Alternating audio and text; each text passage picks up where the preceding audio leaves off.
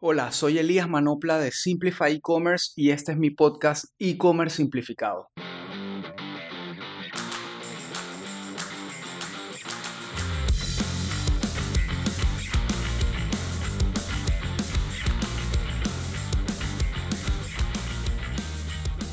Muchas gracias Andrés, hermano.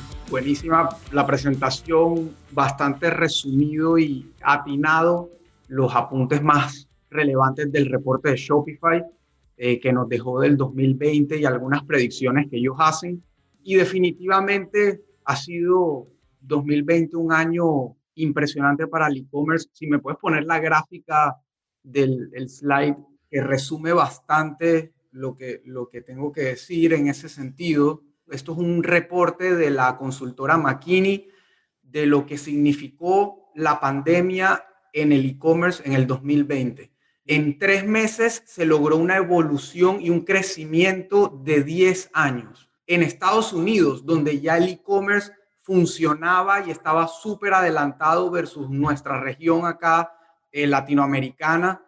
Así que traduzcan esos 10 años de crecimiento en tres meses en lo que pudo haber impactado en nuestra región. Y ese impacto definitivamente no necesariamente fue bueno o malo, digamos, más bueno que, que malo, pero lo malo se notó, se notó en marcas que tenían muchísima trayectoria, marcas muy relevantes dentro de la industria, por lo menos en Panamá, en Colombia, en países donde tengo más cercanía, que lastimosamente no estaban preparados, por muy grande que fueran, por, por muy relevantes que fueran dentro de, de la industria y su mercado, lastimosamente no estaban preparados para esto, eh, para tener una demanda tan alta de su producto y de su, y de su marca en digital.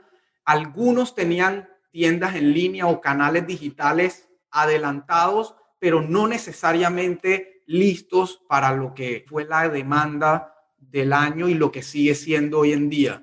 Entonces, creo que con eso arranco con el primer aprendizaje para mí del 2020, es que desde hace tiempo se venía anunciando, el usuario mismo, el comprador, el cliente venía anunciándole al comercio que querían e-commerce, que querían nuevas alternativas, que querían nuevos canales de venta sin necesariamente tener que trasladarse a un lugar.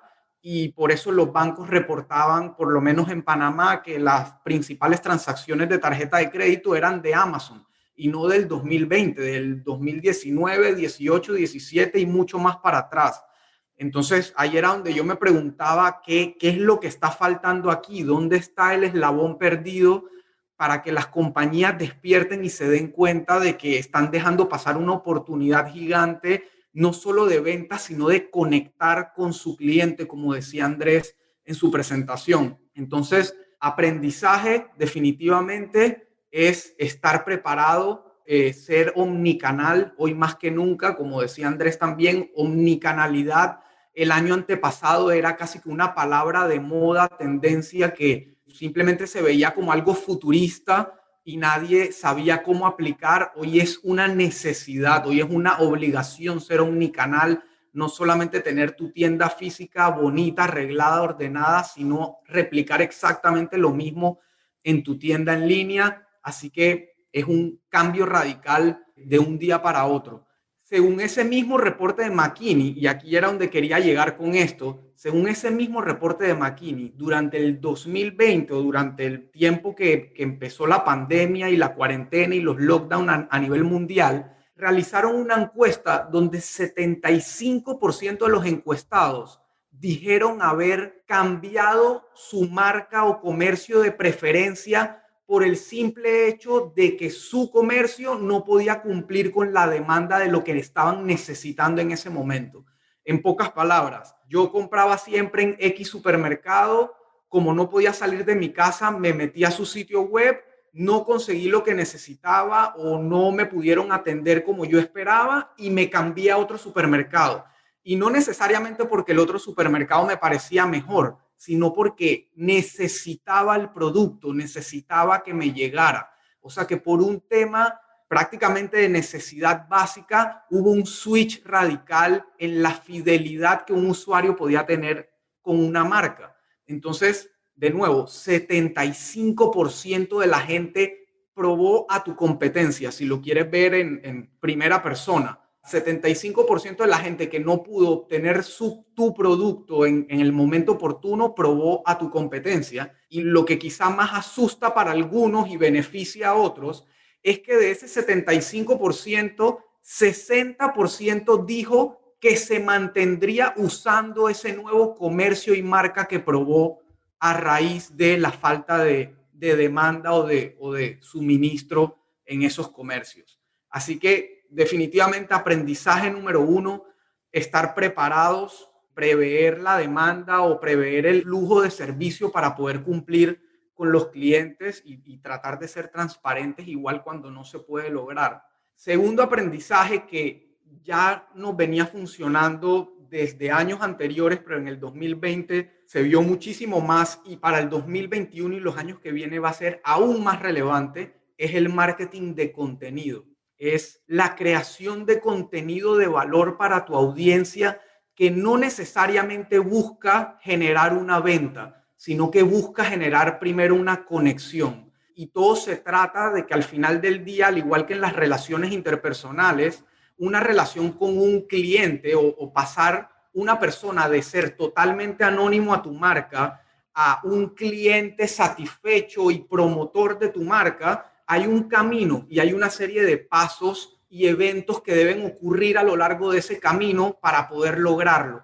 Entonces, mucho de ese camino se logra generando ese contenido de valor adicional. ¿Qué es contenido de valor adicional? Videos explicativos, tutoriales, artículos de blog explicando cosas, dando recetas si estás en la industria de alimentos, en fin, contenido que no necesariamente está vendiendo algo. Y para ponérselos un poco en cifras, porque definitivamente medirlo en, dólares es complicado, pero sí en el impacto que puede llegar a tener en el negocio. En Midhouse, el año pasado, este contenido de valor, nuestro blog en el sitio web, generó casi 300 mil visitas, que significa aproximadamente el 50% de nuestro tráfico total en el año. O sea, el 50% de las visitas que recibió nuestra tienda en línea vino a través de gente que estaba leyendo artículos de nuestro blog, para que traten de dimensionar la magnitud de esto. Y esa gente que llegó por el blog se quedó más de tres minutos navegando nuestra tienda online. O sea que tiempo suficiente para ver los productos y todo lo demás que hacemos, a pesar de que los atraímos sin tratar de venderles algo, se quedaron viendo todo lo que hacemos, que seguramente se tradujo en ventas mucho de esas visitas. Pero lo más impactante y la razón por la cual esto así mismo se convierte en una predicción, es un aprendizaje, pero se convierte en predicción, es porque esa cantidad de visitas que recibimos en el 2020 a través de nuestro blog creció 114% versus el 2019. Lo que ya en el 2019 funcionaba, en el 2020 nos funcionó 114% veces más y no va a dejar de, de subir de ahí. Así que, de nuevo, contenido de valor. No todo es vender, no todo es la foto del producto, eh, no todo es el precio, no todo es el descuento. Hay que aportarle más contenido a la audiencia y a la clientela. Entonces, paso algunas predicciones.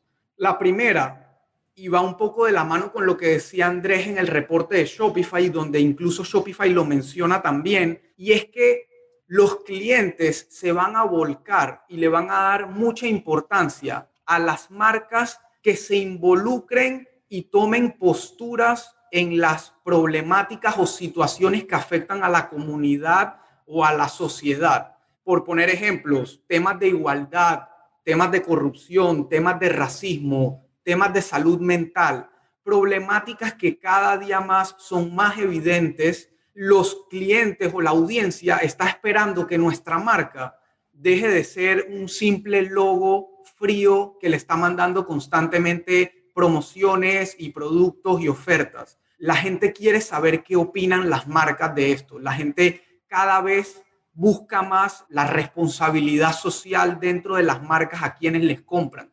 Quieren sentir que su plata está yendo a una marca que hace algo ético por el mundo. Con esto les digo, involúcrense más, no tengan miedo, como decía Andrés, no tengan miedo a ser transparentes con su comunicación, no tengan miedo a involucrarse en temas que le afectan a la gente que les compra a ustedes. La segunda, y ya entrando más en temas de marketing ahora, es que para estos primeros meses del año se va a ver una notable reducción en el costo de adquisición de clientes. Para los que hacemos marketing digital pagado en diferentes medios, redes sociales, Facebook, Instagram, etcétera, una de las métricas más importantes que solemos medir, o en nuestro caso y en el caso de ED Digital, que tienen clientes a quienes ayudan a posicionar sus marcas a través del marketing digital, una de las métricas que más monitoreamos es la del costo por clic o el costo por adquisición de un nuevo usuario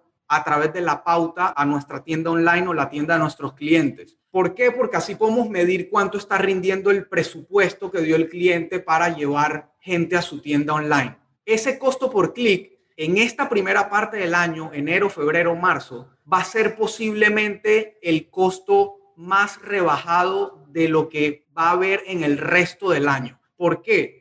Primero porque las grandes cadenas, las grandes marcas que tienen presupuestos millonarios para pautar y que ocupaban prácticamente todo el inventario disponible, ya terminaron su temporada importante.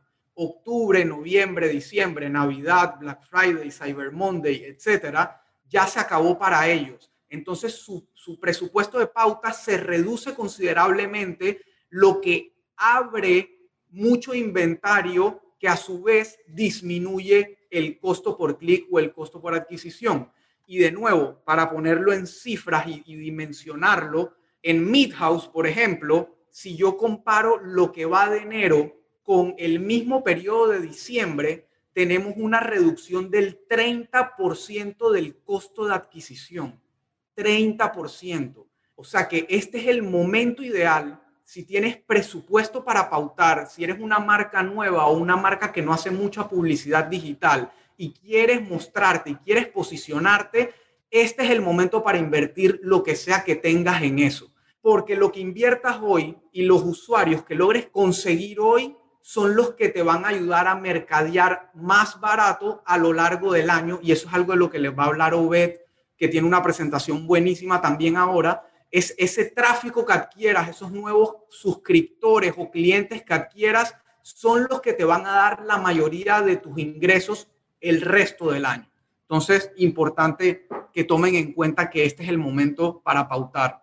Otra cosa también técnica de marketing, las plataformas de marketing digital, como de nuevo Facebook, Google, etcétera, usan algoritmos para optimizar las campañas que uno realiza en digital ellos a través de inteligencia artificial, basado en los parámetros que uno le dé a la plataforma, ese algoritmo empieza a aprender de las acciones que realizan los usuarios para optimizar la campaña y ayudarte a conseguir mejores resultados. Entonces, habiendo dicho eso, en Facebook, normalmente cuando uno hace marketing de resultados, o sea, donde tú esperas conseguir un resultado, Facebook te pedía 50 resultados mínimo a la semana para poder optimizar la campaña lo más rápido posible y ayudarte a conseguir entonces mejores resultados.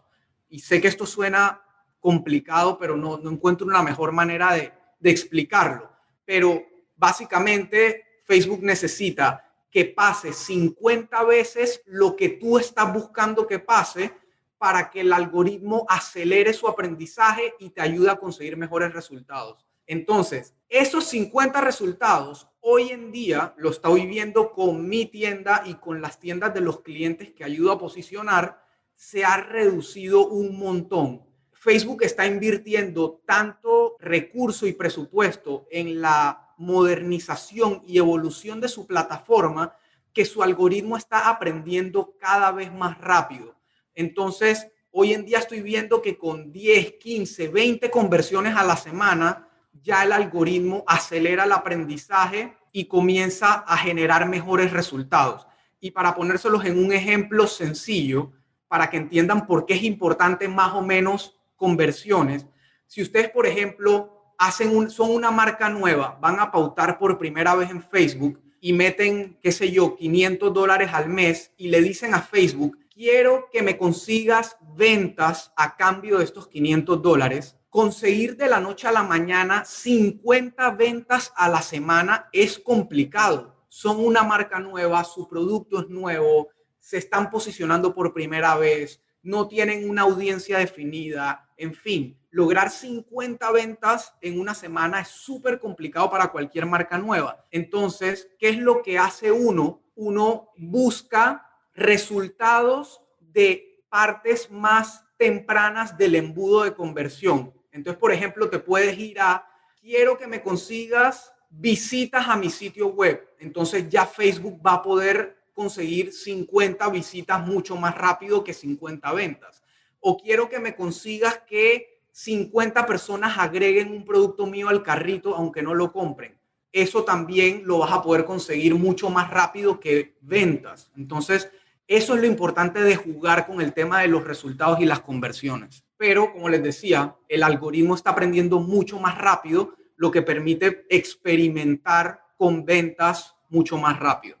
Otra cosa súper importante, que si han estado haciendo pauta, también se pueden haber dado cuenta. Facebook, desde las elecciones pasadas, donde hubo todos estos escándalos que seguramente se acordarán, de Cambridge Analytica y el fraude electoral y los fake news, en fin, y que pudimos ver a Mark Zuckerberg sentado en frente al Parlamento de los Estados Unidos explicando cómo funcionaba Facebook y con demandas, en fin, eso obligó a Facebook a tomar medidas súper radicales en sus políticas de pauta para prevenir justamente lo que había pasado. Y esas políticas que los ayudaban a prevenir lo que pasó en las elecciones, también afectaba a gente como nosotros que lo único que quería era posicionar su producto cotidiano en redes sociales.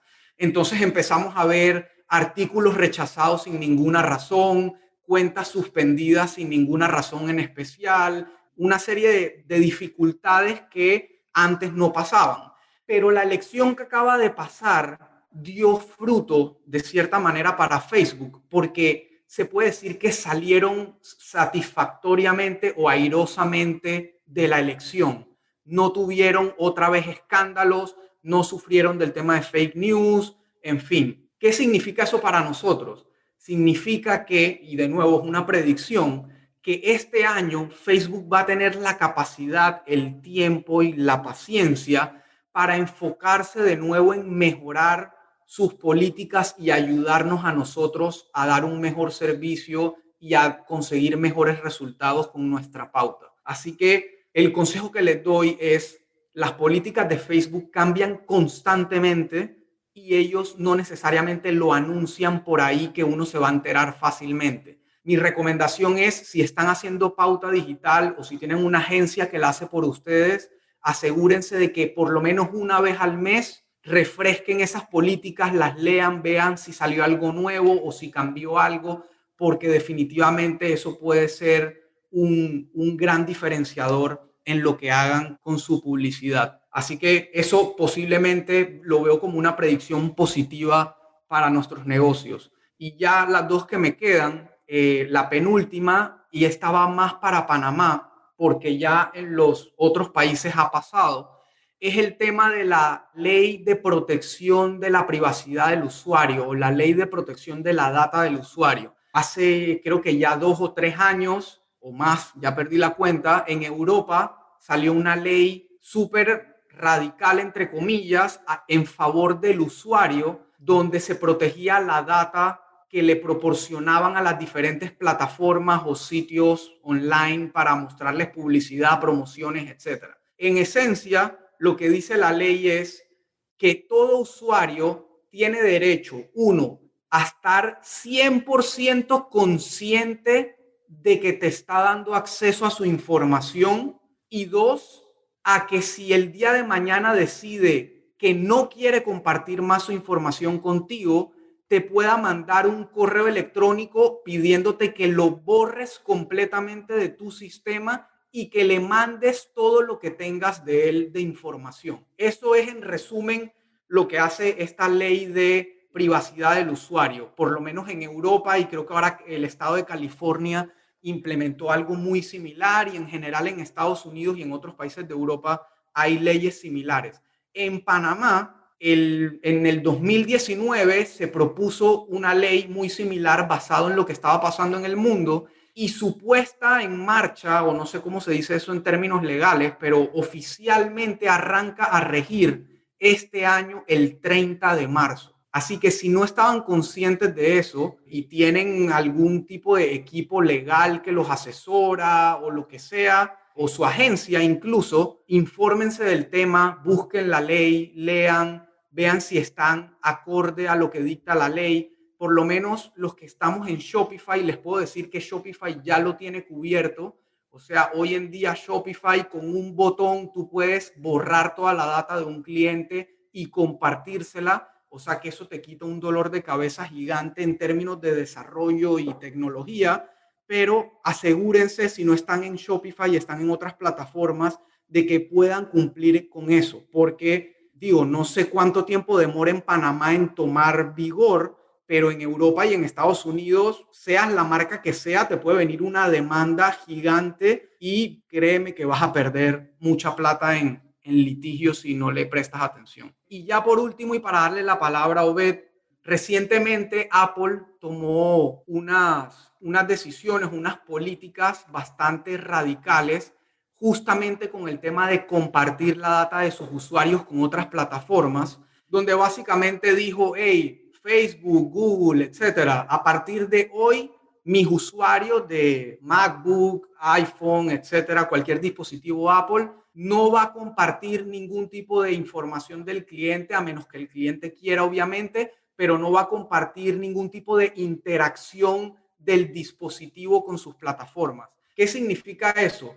Que lo que hoy conocíamos como las famosas cookies que ayudaban a medir el rendimiento de una campaña o Google Analytics o cualquier otro tipo de métrica digital que nos ayudaba a medir el comportamiento del usuario, eso vamos a, con los usuarios de Apple, por lo menos vamos a dejar de verlo muy pronto, o si no ya, no estoy seguro si eso ya entró en vigor, pero vamos a dejar de ver mucha información relevante de esos usuarios. Entonces, a lo que voy es que Facebook, a raíz de esto, y para no perjudicar a nosotros los que hacemos publicidad en digital para generar ventas, hicieron una, algo que se llama el Conversions API. Un API en esencia es un protocolo de comunicación entre plataformas.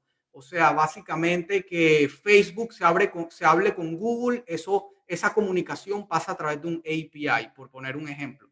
Entonces Facebook sacó este API donde las plataformas de e-commerce, en este caso Shopify, por poner un ejemplo, le va a reportar directamente a Facebook lo que el cliente hizo dentro de la tienda en línea si un cliente de Midhouse, por poner otra vez un ejemplo bien puntual, desde su iPhone entra a Midhouse y hace una compra, por más de que ese iPhone no le esté mandando datos a Shopify, Shopify sí va a poder decirle a Facebook que este cliente hizo una compra. Digo, al final del día no hay ningún tipo de violación de privacidad ahí porque lo que se está reportando es una acción comercial que el cliente estuvo de acuerdo en realizar. Pero básicamente de eso se trata y con esto quiero darle la palabra a Obed porque su presentación es súper clave para lo que vayan a hacer de aquí en adelante en términos de marketing con sus marcas.